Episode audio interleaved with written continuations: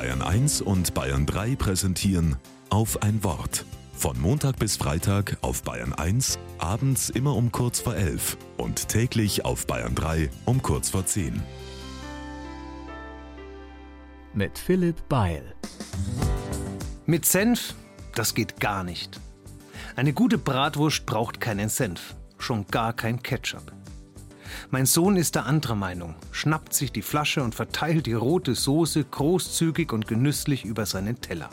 Meine Frau dippt ihre vegane Wurst in ein Gurkenrelish, mein Bruder schwört auf Knoblauchsoße und ich stehe fassungslos am Grill. Die Kohlen glühen, ich auch. Streitfall Bratwurst. Verschiedene Vorstellungen, wie etwas zu sein hat oder zu essen ist, prallen aufeinander.